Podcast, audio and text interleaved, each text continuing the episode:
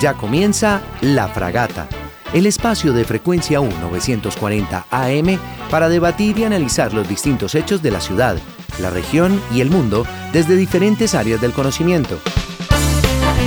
La Fragata, una visión panorámica de los acontecimientos y su impacto en nuestra sociedad, aquí por los 940 del AM.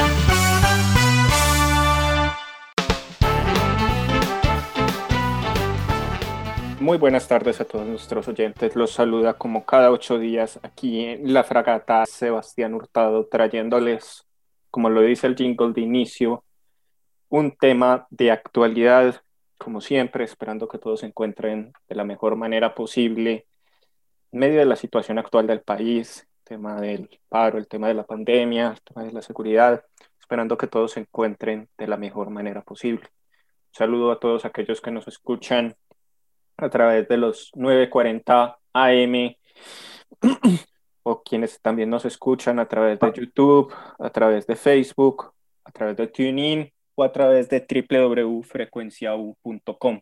saludo muy cordial para todos, también para todos los miembros de la emisora, para Milena, para Alejo, para Jaime, para todos un gran abrazo. Como siempre, queridos oyentes, les traemos un tema de actualidad, tema de actualidad que viene influyendo bastante, un área que puede que muchos de ustedes conozcan, pero que se está actualizando y es son las nuevas formas, para ser más preciso, de ver el derecho. Para hablar de este tema, acompaña la abogada, colega Paula Castrillón. Paula, buenas tardes, ¿cómo estás? Hola Sebastián, buenas tardes, bien, gracias. ¿Y tú? Te mando un abrazo muy grande, muchas gracias por, por este saludo, muchas gracias por este espacio. También saludo a los que nos están escuchando, a nuestros oyentes. Gracias Sebastián. Bueno, eh, yo creo que todos sabemos, bueno, definir qué es el derecho es una pregunta que venimos haciéndonos la humanidad desde hace mucho pero creo que todos podemos llegar como una idea general, seamos abogados o no, de qué es el derecho. Pero el derecho no se ha quedado quieto, o me equivoco, Paula, siempre han salido nuevas maneras de ver el derecho. Sí, el derecho pues realmente no, no se ha quedado quieto y, y, no puede hacerlo porque de hecho eh, lo que hace el derecho es acompañar precisamente las culturas, ¿cierto? Y la cultura evoluciona, las sociedades evolucionan. Entonces, el derecho pues no puede quedarse quieto. Eh, que tengamos eh, normas que todavía son ortodoxas y que de alguna manera se quedaron, están un poquito rezagadas y están requiriendo actualizaciones, otra cosa, ¿cierto? Pero recordemos que las fuentes del derecho no solamente se encuentran en la norma, sino que también está la costumbre, está la vida jurisprudencial, entonces, eh, desde, desde que aprendemos esta básica jurídica en introducción y en filosofía del derecho, cuando nos acercamos pues al devenir cultural y al devenir también pues de la costumbre, uno eh, desde ahí aprende o ha de interiorizar que el derecho de ninguna manera puede ser inmóvil o fijo, sino que tiene que irse actualizando. Sí, es, así es. Y de hecho, derecho, aquí hablo más como politólogo que como abogado, como todos saben, pues tengo las dos profesiones, el derecho termina siendo una expresión de poder y de cultura. Entonces, pues es normal que no se quede quieto solo en la norma, sino que vaya moviéndose justamente con ese devenir político o jurídico, social, cultural, histórico, perfectamente normal. Y antes debía hacerlo, entonces no debería extrañar es que se quedara quieto. Pero justamente, dale, Pablo que, fíjate que precisamente siendo, cuando resulta ser una expresión del poder, es que termina pervirtiéndose un poco el sentido de justicia. Ahí es donde, eh, donde, donde está el reto, ¿cierto?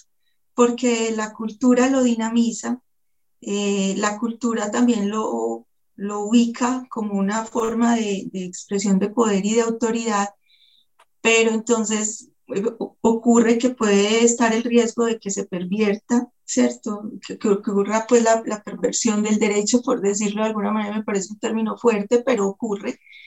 y esto termina invadiendo pues el ámbito de la justicia y ahí es cuando termina el derecho sin un, sin un sentido, termina en el sinsentido, ¿cierto? Eso es lo que nos trae un poco de aquí también. Así es, así es, porque justamente, mismo al principio, la idea hoy es hablar de nuevas perspectivas del derecho, tema en el que tú sos experta, Paula. Yo realmente vengo también acá a aprender.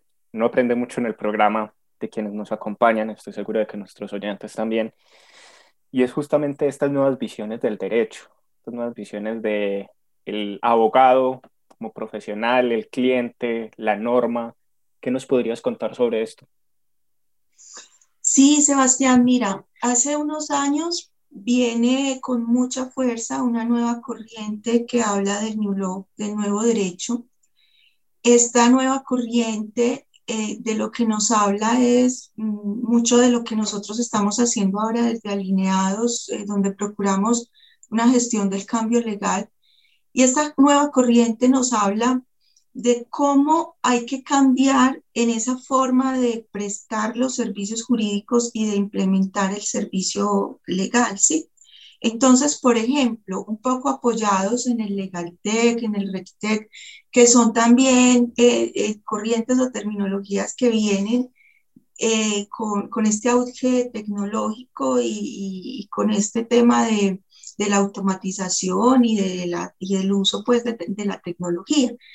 Entonces, comienza la pregunta sobre cómo podemos o cómo es posible usar la tecnología en, la mejora del servicio legal, para la mejor prestación de los servicios legales, pero también, y muy importante, y yo pensaría que es la parte más importante, con unos altos estándares de, capacitación y de, y de idoneidad profesional, tanto en lo humano como en lo académico o en lo técnico, para los abogados que prestan esos servicios legales. Entonces, eh, confluyen estos dos aspectos, que son aspectos en los que tradicionalmente, eh, de los que tradicionalmente no se ocupaban las oficinas de abogados y los bufetes legales, ¿cierto? Porque en nuestra cultura un poco arraigada del doctoritis, y qué pena pues que eh, yo sé que... es yo, posible soy, yo soy en contra de la doctoritis. A mí siempre que un cliente o mi dependiente me dice doctor y yo, doctor es el que tiene doctorado, yo no soy doctor, a mí dígame licenciado, y mucho, Sebastián, pero... abogado, sí, si me llamar por el título, pues yo soy abogado, llámeme abogado, ¿cierto? Abogada. Eh, pero fíjate que, pues, eh, pues, no quiero herir ninguna susceptibilidad, pero la forma tradicional de, de los pues de los abogados ya tradicionales eh, que se formaron hace años, era, yo salgo de la universidad, tengo mi título de doctor, de abogado y, muchos títulos creo que así decían antes, si la memoria no me falla, doctor en derecho, algo así decían. Entonces, em, tengo mi título de abogado, ya por esto merezco ser llamado doctor. Yo me siento en mi oficina y seguramente cuando diga que soy abogado, muchos clientes van a llegar. Ahora la visión es totalmente diferente. Ah, bueno, y además los buffets en las oficinas tenían el, nombre eh, o el apellido por nombre, ¿cierto? Entonces, no sé qué abogados, porque no quiero pues mencionar aquí apellidos. Y eso todavía es muy común, todavía se usa. Y si nos metemos un poquito al campo del desarrollo personal, si por ejemplo un mentor en marca personal me escuchara decir esto, diría, pero es que acuérdate que hay que trabajar el desarrollo de la marca personal. Y tiene toda la razón. Sin embargo, aquí estamos hablando del tema de las tendencias legales, ¿cierto? Entonces, como tendencia, este nuevo derecho del que estamos hablando, lo que nos dice es, cree un concepto nuevo, ¿cierto? Revitalícese, eh, rejuvenezca un poco el ejercicio profesional, cree una marca que no tenga que ver con su apellido, eh, cree una marca que tenga un sentido, que tenga un propósito. Acuérdate que hoy en el mercadeo hablamos de esto, de las marcas con sentido, de las marcas con propósito. Entonces ya tampoco es el abogado por el abogado, sino usted qué hace desde su oficina de, de abogados, desde su oficina legal, eh, eh, por un propósito. Usted, por ejemplo, yo le insisto mucho a los abogados con los que hago mentoría, ¿usted con qué objetivo de desarrollo sostenible se identifica, por ejemplo, cierto? Entonces, eh, y no solamente eso, listo, ya pasó por el qué, por el por qué, por el, eh, el para qué, de qué manera lo va a hacer, se va a apoyar en la tecnología, pero también eso debe tener un propósito, ¿cierto?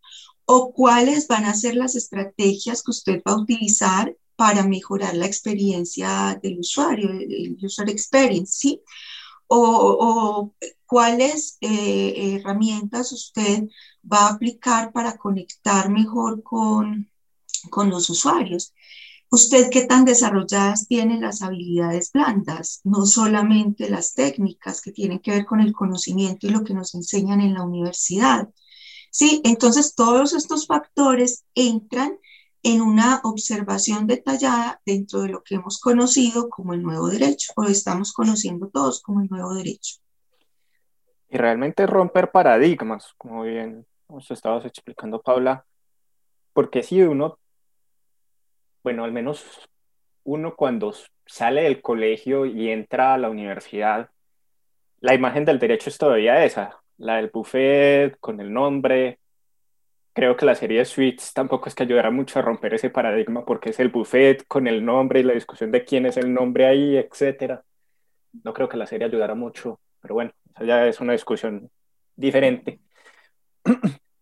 Pero yo también soy de los que piensa que el derecho ya rompió paradigmas. Cuando yo era estudiante participé en clínicas jurídicas, participé en concursos, en temas que normalmente no se estudian tanto y que los especialistas son pocos, por ejemplo, aquí en Medellín. Por ejemplo, estuve en la ciudad de Viena, en Austria, representando a mi universidad, bueno, la universidad en la que estudié eh, y donde también trabajo, además de que soy profesor de la Medellín, también trabajo en UPB, en un concurso sobre compraventa internacional de mercaderías de acuerdo a la Convención de Viena del, del 80 algo que pocas veces a uno le trabaja en, en la carrera, por ejemplo. Entonces, eso es un punto clave, que estamos rompiendo paradigmas. Recuerdo también cuando era estudiante, fui apoyo logístico de una reunión de derecho informático y de tecnología también en el campus de la Universidad de UPB. Y eran temas como, por ejemplo, el manejo de la robótica, el manejo de la propiedad intelectual en la inteligencia artificial, temas que están a la orden del día. Los oyentes que lleven bastante tiempo con nosotros recordarán el diálogo que tuvimos con la también abogada Isabel Piedradita cuando hablamos de la inteligencia artificial y de quién entonces le pertenece los derechos de autor si algo lo hace la inteligencia artificial. Y creo que estamos rompiendo justamente esos paradigmas. No sé cómo lo veas. Sí. Sebastián, es que el derecho tiene que ser cambiante. Volvemos a lo mismo que y, y, es cambiante. Volvemos a lo mismo que estábamos hablando al principio. Que haya normas que están un poquito rezagadas no significa que el derecho se haya quedado eh, inmóvil o estático, ¿sí? Mira, yo voy a cumplir ya casi 20 años de haberme graduado en pregrado, ¿sí? Y te cuento que en mi época, claro, se hablaba del tema de bioética en derecho, por ejemplo, ¿cierto? Y, cómo eh, todas estas, em, toda esa tendencia de, em, de hacer cambios eh, genéticos, el tema de la eutanasia, en ese momento ya, ya empezaba a ser un, un tema del que se hablaba mucho. Eh, todos estos retos, claro que nos han movilizado o por ejemplo los temas del derecho internacional humanitario. Eh, si empezamos a ahondar en el derecho propiamente, claro que hay, hay eh, abogados que han asumido el reto de decirlo y de, y de enseñarlo y de compartirlo muy desde lo académico como un nuevo derecho. ¿Sabes dónde yo pienso que puede haber como una cierta diferencia? Que recientemente, pues de, hace unos pocos años para acá, pues la tecnología ya viene también hace mucho y la Internet, pero con apoyo en la Internet y la tecnología, digamos que todos nos hemos dado la oportunidad de buscar más, nos llega más fácil la información. Entonces, claro, estamos diciendo, ah, el derecho está cambiando, el derecho está cambiando, pero realmente el derecho ha venido cambiando hace, hace épocas, ¿cierto? Hace, pues siempre lo ha hecho de una u otra manera lo ha tenido que hacer. Y ahora, pues la tecnología es una herramienta que nos permite acceder muy fácilmente en la Internet, pues para ser más preciso, muy fácilmente a la información. Y eh, con esto, pues ya sabemos con mayor rapidez cuando uno de nosotros está innovando o está hablando de algo diferente, nos enteramos con mayor facilidad. Y a la vez también hay otro elemento, Sebastián, que con, con, este tema de la posmodernidad y demás, creo que la conciencia también se nos ha despertado un poco a los abogados, ¿sí? Porque antes estos temas del desarrollo, del despertar de la conciencia y del desarrollo personal eran temas como muy exclusivos para, para otras áreas, que inclusive ni siquiera la psicología, hasta la psicología lo tomaba como, como, como con un cierto sesgo, un cierto recelo, ¿sí? y todavía hay personas que ven el desarrollo personal como con cierto recelo, pero, pero eso no significa que no podamos sembrar ahí también. Entonces, lo que sí está ocurriendo últimamente es que estos temas de desarrollo personal también se están llevando al campo del derecho, porque hemos entendido que los abogados tienen también ese aspecto de su vida y de su ejercicio profesional que requieren desarrollar, ¿cierto? que no solamente es lo académico y lo técnico, sino que también para hacer una vida más exitosa y para poder prestar un mejor servicio, requieren desarrollar ese aspecto de sí mismos. Sí, y también yo creo que tenemos que replantear en muchos momentos la relación que tenemos con el cliente. Así es. Esa relación con el cliente a veces, por el mismo conocimiento, a veces también por el mismo ego, esa relación con el cliente se vuelve muy desigual y eso muchas veces no deja que los procesos avancen. Así es, Sebastián. Y esa desigualdad se nota en múltiples aspectos, mira, y, no, y refleja dificultades en múltiples aspectos. Entonces, por ejemplo, nosotros decimos hoy o hay una queja sobre el sistema tarifario eh, el cliente ve muy costoso el servicio jurídico y el abogado ve como que hay mucho trabajo y realmente merece lo que está cobrando por, eh, por, su servicio, ¿cierto?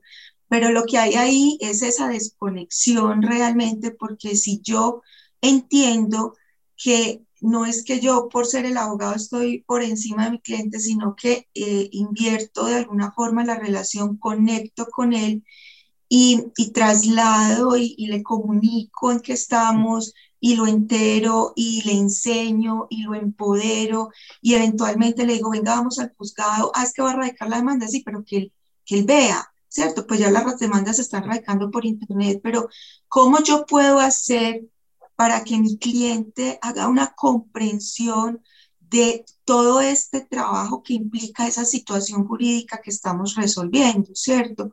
Para involucrarlo. Es lo que yo digo también desde la oficina, para empoderarlo como parte de la solución, para que comprenda que si esta situación llegó a su vida, también tiene un sentido, ¿sí? Y ese eh, tiene un porqué, un para qué, un sentido de aprendizaje. Y que él puede empoderarse, ser parte de la solución, encontrar soluciones también, encontrar estrategias, ¿sí? Esto, esto es lo que hace, eh, lo que hace bonito realmente el derecho hoy, que involucremos a nuestros clientes como en, en toda la dinámica del servicio, ¿sí?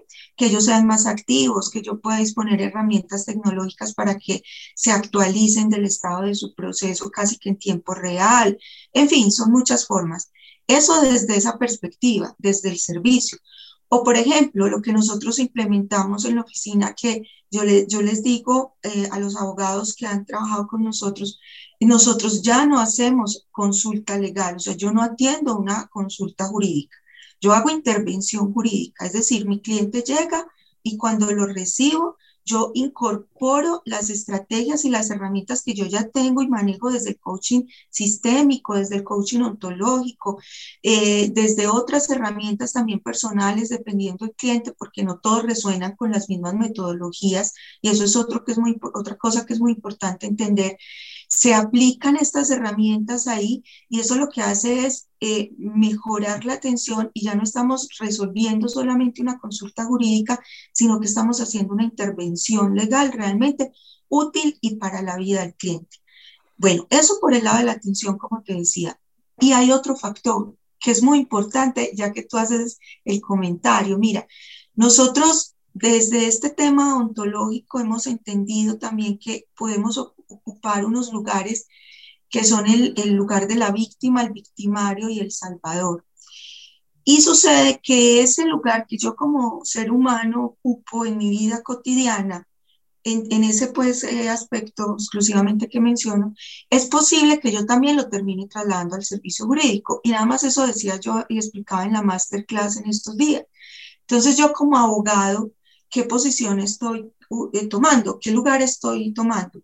Yo me estoy ubicando como una, un abogado salvador o como un abogado victimario o como un abogado víctima, ¿cierto? O sea, yo realmente estoy eh, poniéndome como un adulto, queriendo ayudar realmente a mi cliente que salga de esa cantidad de información y situaciones que lo están afectando desde lo jurídico y emocionalmente, o yo estoy ahí en, eh, tratando de ser el salvador, el pobrecito, mi cliente, entonces yo me voy en contra del mundo, peleo con todo el mundo, peleo con el abogado también de la otra parte, eh, para, para poder salvar estos intereses que todavía ni siquiera yo sé si son racionales de parte de mi cliente, ¿cierto? Mm. O estoy en, en el victimario eh, queriendo aplicar la norma, irme con la norma en contra de todas las personas y como con un deseo de venganza que tengo grabado ahí en inconsciente que ni siquiera sé o he podido, eh, ni siquiera sé de dónde viene o he podido manejar, ¿cierto? Entonces, ¿cómo yo salgo de ahí como abogado? Me pongo en un lugar del adulto, busco las soluciones estratégicas, las más también las más amigables y las más eficientes para mi cliente y lo acompaño en ese proceso de la comprensión, de la comprensión de la situación para que podamos encontrar una salida, como estoy diciendo, eficiente, ¿cierto? Y yo creo que también eso lo podríamos aplicar incluso a los jueces y a otros intervinientes en los procesos. A ver, obviamente hay un respeto, el juez representa al Estado, a la justicia, está en un nivel superior, por eso está en un estrado, etc.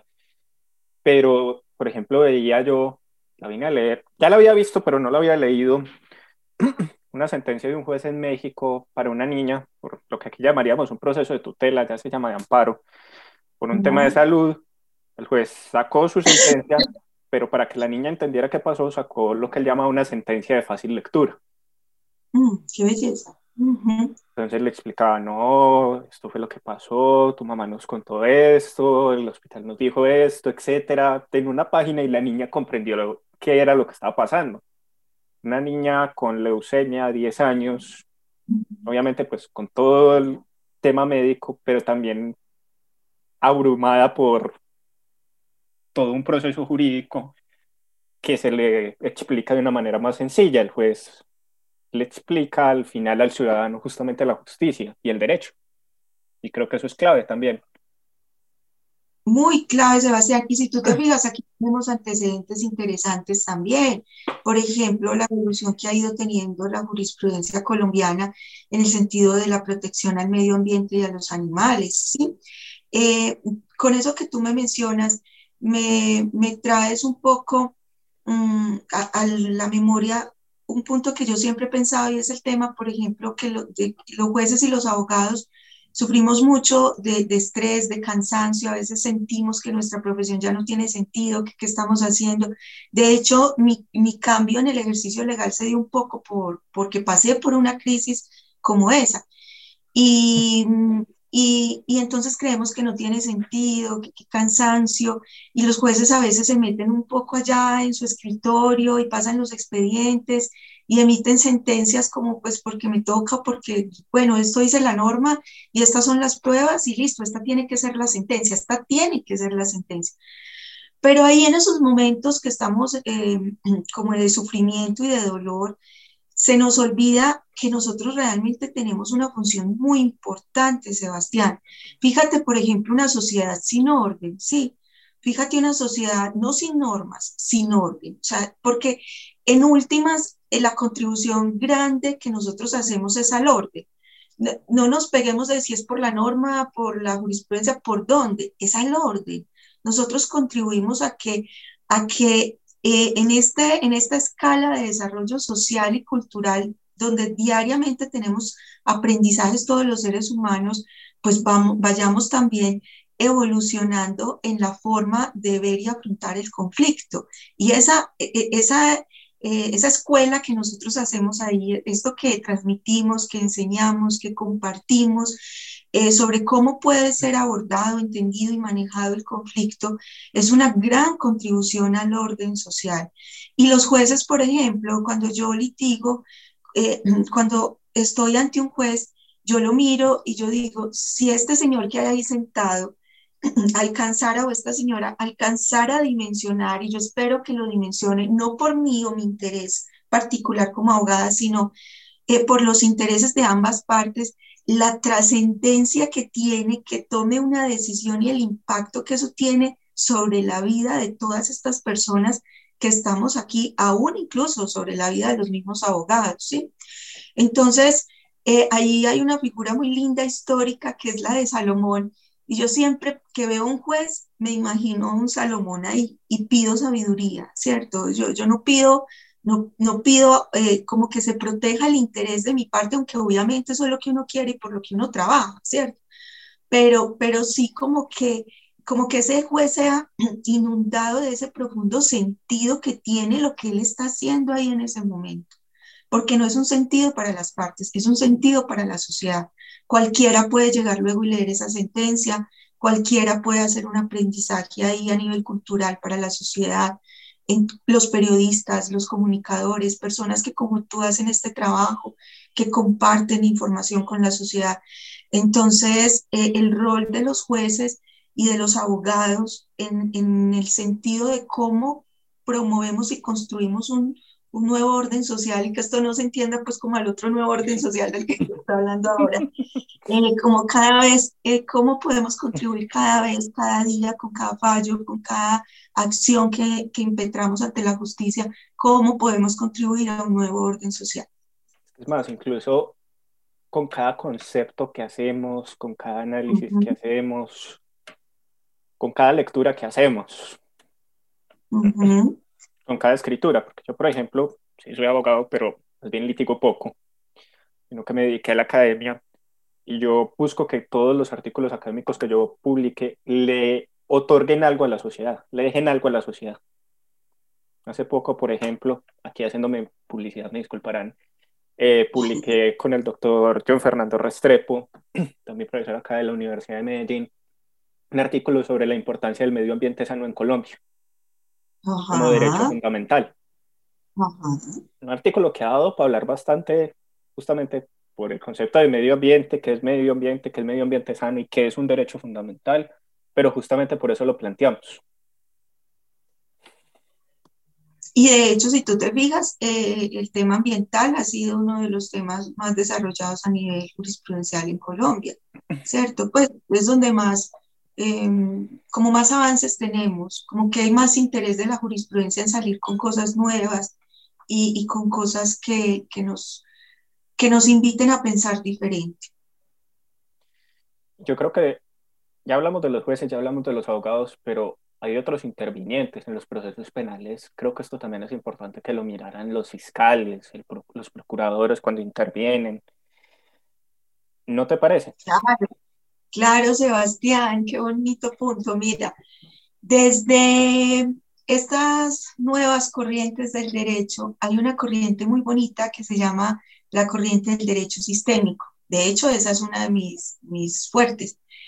Y en la corriente del derecho sistémico, pues se ha venido hablando mucho del derecho sistémico desde España y Argentina, desde el punto de vista epistemológico, ¿sí? Entonces, esta visión nos invita a entender el derecho como algo integral, como que no solamente la norma o lo jurídico, sino que cuando tú abordes una situación, la abordes de una forma transdisciplinaria con otros intervinientes también, porque hay otros factores que se impactan e impactan la situación. Entonces, tú puedes contar con, en nuestro caso, por ejemplo, con psicólogos o con asesores estratégicos o con financieros y economistas, dependiendo del caso.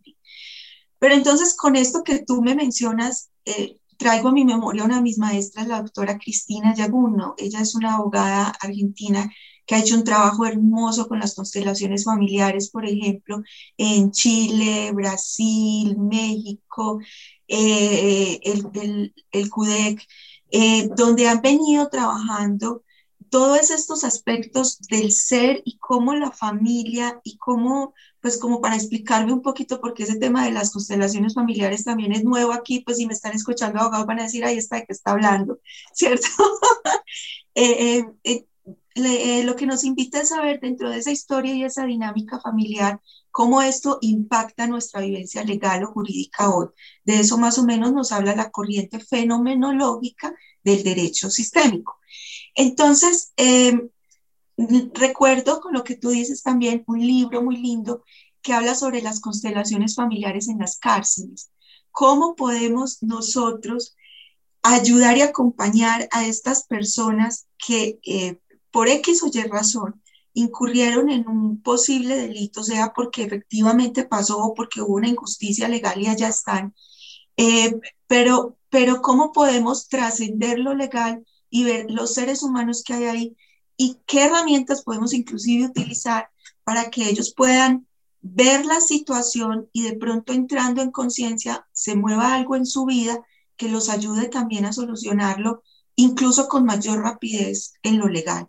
Si tú te fijas, muchas personas a veces usan la ley o usan los procesos penales para vengarse, para, es que me debe una, es que me hizo esto y lo tiene que pagar, lo tiene que pagar, es la expresión eh, del que denuncia muchas veces, ¿sí? Entonces nosotros desde esta visión fenomenológica de lo que hablamos es, por ejemplo, cómo puede ocurrir un acto de compensación o cómo puede ocurrir un acto de perdón o cómo puede ocurrir un acto de gratitud o cómo yo en mi historia familiar también tengo una situación en la que tal vez fui victimario o víctima y entonces lo que estoy, lo que requiere el sistema es que yo me acerque a esa situación donde ocurrió el delito, que yo la vea, que yo la sane y que la transforme en, en, otra cosa, ¿sí? Para mi, para mi bien. Y la víctima ahí se transforma en, en otro, en, cambia de lugar y el victimario también. Y vemos que no somos víctimas ni victimarios, sino que estábamos los dos en un proceso de aprendizaje. Esto es muy complejo, espero pues como haberlo dicho de la manera como más entendible. Pues realmente sí, y es que justamente volvemos a lo mismo, necesitamos empezar a no orden social, pero no entendido pues en el contexto que se habla o en un contexto paranoico, etcétera, sino que podemos conectarnos mal con el otro como profesionales. Y yo, pues aquí lo estamos hablando vos y yo como abogados que somos, pero esto aplica a cualquier otra área profesional, técnica, tecnológica, etcétera, humana en general, lo podemos aplicar sin ningún problema. Esto realmente, em, como filosofía, inunda todas las, las, áreas de servicio, porque hablamos de servicio. Sí, ya no hablamos de trabajar, ya no sé, ya sabemos que no nos pagan porque estemos haciendo una tarea, una labor. nosotros tenemos derecho a recibir una compensación económica por el valor que estamos agregando a la vida y, y al otro, ¿sí? Entonces, claro que inunda todo, todas las profesiones, por supuesto que sí.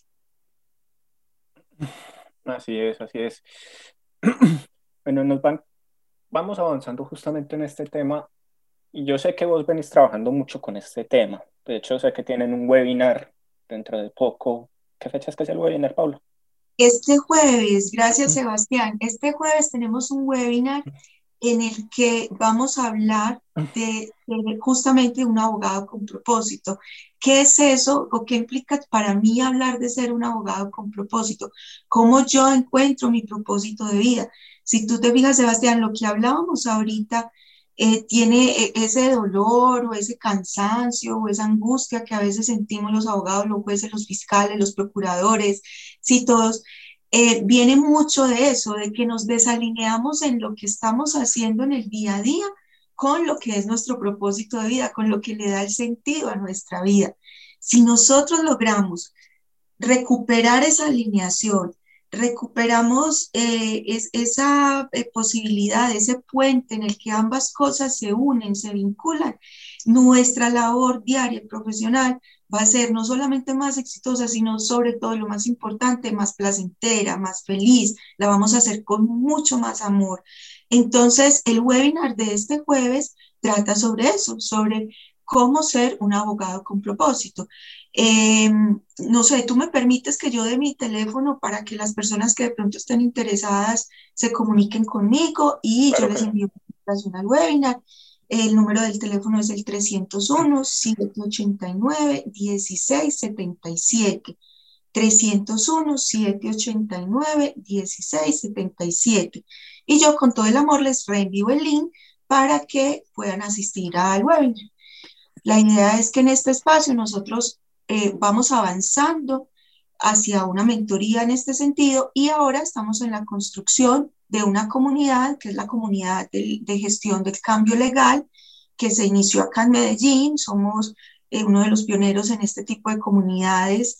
Así es que estoy em, haciendo todavía la convocatoria y la invitación a los abogados que quieran pensar diferente y aplicar diferente el derecho para que se vinculen a esta comunidad y comencemos a trabajar fuertemente por esto. Así es, y creo que aquí acabas de mencionar una palabra que es clave. Mencionas el amor y yo creo que lo podríamos expandir a los sentimientos. Hace poco hablaba yo con unos amigos españoles y les decía que uno aquí muchas veces siente que ejerce la profesión, cualquier profesión, muchas veces sin sentimientos, muchas veces como, como un robot. Pues nos pasa en el derecho, me pasa a mí en la ciencia política, le pasa mis amigos arquitectos, ingenieros, etcétera, que uno se mecaniza. No sé vos cómo lo mires, pero yo al menos he tenido esa sensación. Mira, Sebastián, yo tengo ahí dos miradas eh, sobre el tema. Yo les he contado que, bueno, yo soy coach sistémica, ontológica, de hecho, pues hay varias formaciones adicionales al derecho. Eh, y ahorita estoy haciendo mi maestría en psicología sistémica. Y tú no te imaginas lo que yo pensé en eso cuando estábamos trabajando el tema, en, eh, aprendiendo la, la diferencia entre la emoción y el sentimiento. Y yo me preguntaba muchísimo eso, porque es que a veces nosotros, como estamos tan inmersos en el día a día y en lo automático, a veces no sabemos si eso que estamos sintiendo en el momento es un sentimiento, es una emoción o se ha transformado en un sentimiento, en algo más prolongado, en algo más, en algo permanente, ¿cierto? Entonces, lo delicado del tema para nuestro ejercicio profesional es cuando esto se vuelve un ruido permanente, cuando yo ya me levanto y digo, ay, yo tengo que volver allá hoy y tengo que sacar esta sentencia o tengo que presentar esta demanda o tengo que oír esta, eh, para los fiscales, por ejemplo, asistir a esta otra audiencia y oír y hacer esta acusación, en fin, y eso empieza a generar cada vez más angustia, que, se, que duelen los, los, los músculos, que la persona ya no se puede parar, que entra en depresión, que ya el médico le dijo usted va a tener que visitar un psiquiatra y va a tener que tomar medicamentos. Cuando esto ya se convierte y pasa de la emoción al sentimiento y a la enfermedad mental inclusive o a una enfermedad delicada eh, por, por, factores de estrés, eh, hombre, pongámosle atención, ¿cierto? Pero ¿de dónde viene eso realmente, Sebastián? Pues como para contestar tu comentario, vuelvo al punto de desalinearnos. Porque si nosotros nos alineamos con lo que es nuestro propósito de vida, entendemos, y esto también lo digo en la masterclass, entendemos que el derecho es solo una herramienta más que utilizamos para cumplir nuestro propósito. Es decir, cuando yo salgo yo voy a cumplir algo que es más innato en mí, que hace parte de mi esencia, que es mi propósito de existencia. Y en ese cumplimiento yo hago una serie de cosas. Y dentro de esa serie de cosas, por ejemplo, me entrevisto con Sebastián, pero también puedo aplicar el derecho y tener que hacer un concepto, pero también puedo atender una consulta de otra cosa, pero también puedo encontrarme con mi hermano, con mi amigo, con mi esposo, porque mi propósito de vida es transversal. O sea, va a todos los roles en los que yo me desempeñe. Cuando yo empiezo a entender esto, que las cosas que hago en el día a día son solo herramientas, que no son mi esencia, son solo herramientas que utilizo y que mi esencia es otra y mi por qué y mi para qué es otro, claro, empiezo a activar mi emoción, empiezo a activar mis sentimientos de alta vibración, pues voy a usar ese término aquí, aunque parezca un poco esotérico, comienzo a activar mis, mis sentimientos de alta vibración y me ubico en el lugar del amor, que es el lugar del servicio. Esto es muy importante. Yo solo estoy en un verdadero servicio cuando lo estoy haciendo con amor. Lo demás será una tarea. Lo demás será algo que tengo que hacer y algo que hago para que me paguen. Pero no puede ser un servicio. El servicio tiene una condición especial y es que me llena de alegría porque va con mi sentido y mi propósito de vida y además lo hago desde el amor y va cargado de amor. Yo creo que eso es lo clave. aquí lo hablamos, como les digo, queridos oyentes, desde el derecho, pero desde cualquier carrera. Y es que en serio uno se carga, uno se carga de las cosas. Yo recuerdo que en el consultorio jurídico, cuando uno era estudiante, uno se cargaba del, de los casos porque justamente no sabía. Ya después sí nos pusieron psicólogo y porque por parte de salud ocupacional nos pusieron psicólogo en el, en el consultorio a todos los estudiantes y pues uno aprende a manejar ese tipo de cosas, pero uno se carga, pero también uno, uno se mecaniza, uno pierde primero la pasión por lo que hace y segundo ya lo vuelve algo mecánico, como un computador, un comando y esta va a ser la respuesta sin sentarse a analizarlo como ser humano, como tal. Y es que, Sebastián, cuando tú avanzas en ese sentido de conectarte con tu, tu propósito, sabes que empiezas a descubrir cosas como cuáles son tus lugares y cuáles no son tus lugares. O sea, traduzco, cuáles son los clientes que has y que, que de verdad tienes eh, condiciones y elementos e interés para atender y cuáles son los clientes a los que amorosamente hay que decirles que no por múltiples factores, o sea, por un tema eh, de retribución, o sea, por un tema de alineación de formas de ver y entender la situación, el caso, por múltiples factores. Y también entiendes cuáles son tus áreas en las que sí y cuáles son las áreas en las que no.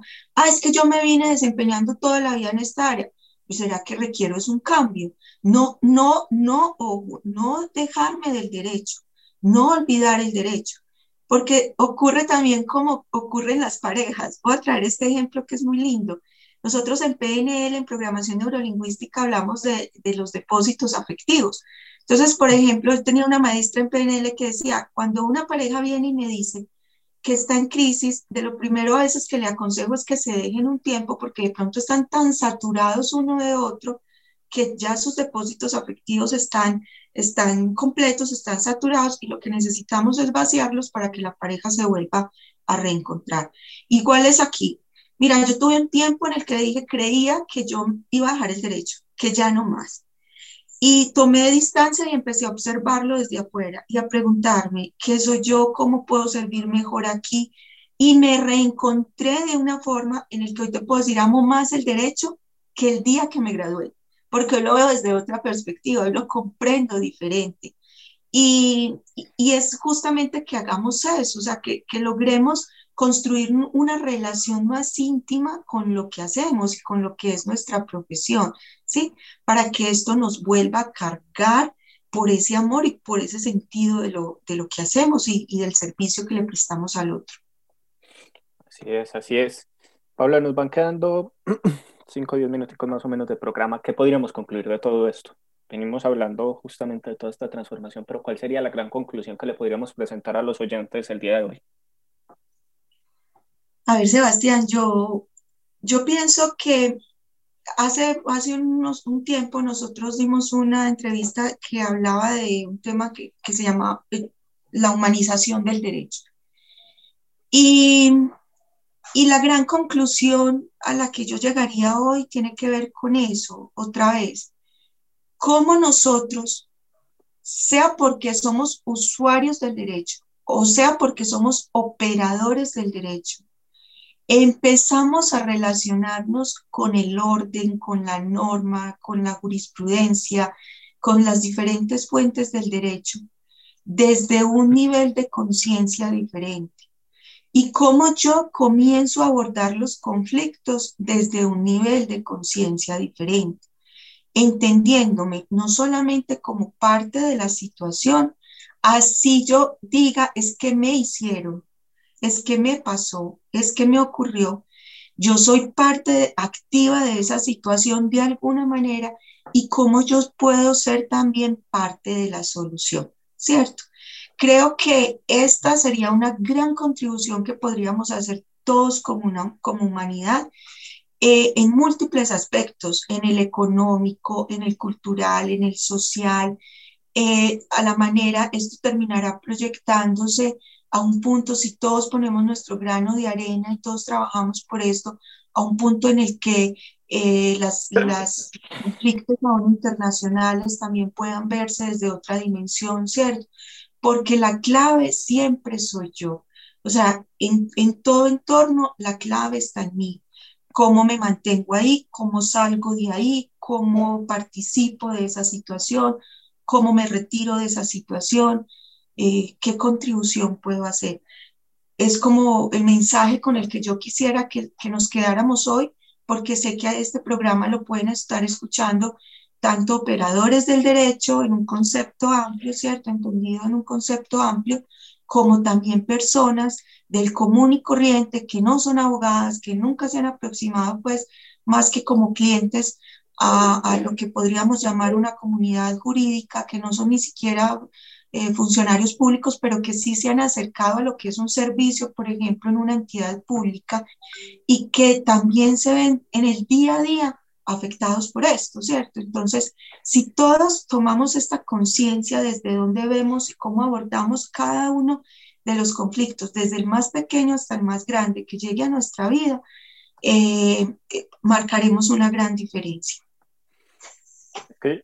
Yo me quiero unir a esa conclusión tuya y es que dejemos de ver el derecho como una ciencia oculta, eh, como los que lo trabajemos como magos así de ciencias ocultas. El derecho es el día a día. Aceptémoslo, el derecho es el día a día. Sí, tiene unos conceptos técnicos que requieren una tecnicidad, por supuesto, no, no lo voy a quitar, pero tampoco mitifiquemos el derecho como tampoco tenemos que mitificar ninguna ciencia o conocimiento humano, sino es simplemente el hecho de aceptar el derecho, aplicar nuestras emociones ahí al derecho. No somos máquinas, todavía no ha llegado el robot que sea abogado, viven amenazando con eso, pero no ha llegado. Todavía hay trabajo porque todavía no ha llegado el robot. Entonces aceptemos esa parte de la condición humana que somos primero, aceptemos nuestras emociones y segundo, también aceptemos nuestras propias imperfecciones. Recuerdo un profesor de introducción al derecho que nos decía, somos tanto bestias como dioses. Creo que es hora de aceptar esa parte de la naturaleza humana. No sé cómo veas vos esa conclusión que yo presento. no, y es que así es, eh, Sebastián, a todos nos habita el ego, o una parte de, todos tenemos nuestros propios demonios cancelados en los que hay que trabajar, ¿cierto? Te cuento que si hay desarrollos ya, ya hay eh, en Estados Unidos hay un abogado robot, te cuento, pero eso no significa que nuestra profesión vaya a desaparecer, por eso quiero pues retomar lo que estás mencionando, porque antes eso representa una oportunidad para nosotros, que es desde lo que tanto trabajamos en alineados, para conectar mejor con nuestros clientes, para desarrollar metodologías que nos permitan acercarnos más al ser humano que tenemos ahí al frente y que lo que es automático, la tarea automática o de cruce de información o lo que se hace a través de la inteligencia artificial, pues lo haga el robot. Nosotros haremos la parte más importante, que es la de conectar con nuestro cliente, entender su necesidad real eso no lo puede hacer el robot, ¿cierto? Entender la real necesidad de, nuestro cliente. Y un cliente empoderado siempre es un regalo para el abogado. Yo, yo he tenido, iba a mencionar aquí en el nombre, yo, recuerdo una cliente, doña Rosa, se, ella lee el derecho, ella llega y me pregunta, doctora, esto es así, yo lo entiendo así, encontré esto, pregunté esto, eh, son personas que se ocupan de su asunto, que les interesa su asunto y que quieren encontrar mejores soluciones. Y a eso es a lo que los abogados eh, eh, podríamos apuntarle también, a empoderar más a nuestros clientes, a involucrarlos más en, en el día a día. para que la solución sea una construcción de todos, de todos. Así es, así es. Paula, muchas gracias por acompañarnos el día de hoy aquí en La Fragata. Muchísimas, muchísimas gracias. A ti, Sebastián, muchísimas bendiciones a todos. Muchas gracias por este espacio que tuvimos hoy tan hermoso, este compartirlo. Disfruté cantidades. Otra vez un saludo y un abrazo muy grande a todos. Muchas, muchas gracias. Y para todos ustedes, queridos oyentes, muchas gracias a todos. Aquí termina La Fragata, el espacio de frecuencia 1940 AM para debatir y analizar los distintos hechos de la ciudad, la región y el mundo desde diferentes áreas del conocimiento. La Fragata, una visión panorámica de los acontecimientos y su impacto en nuestra sociedad, aquí por los 940 del AM.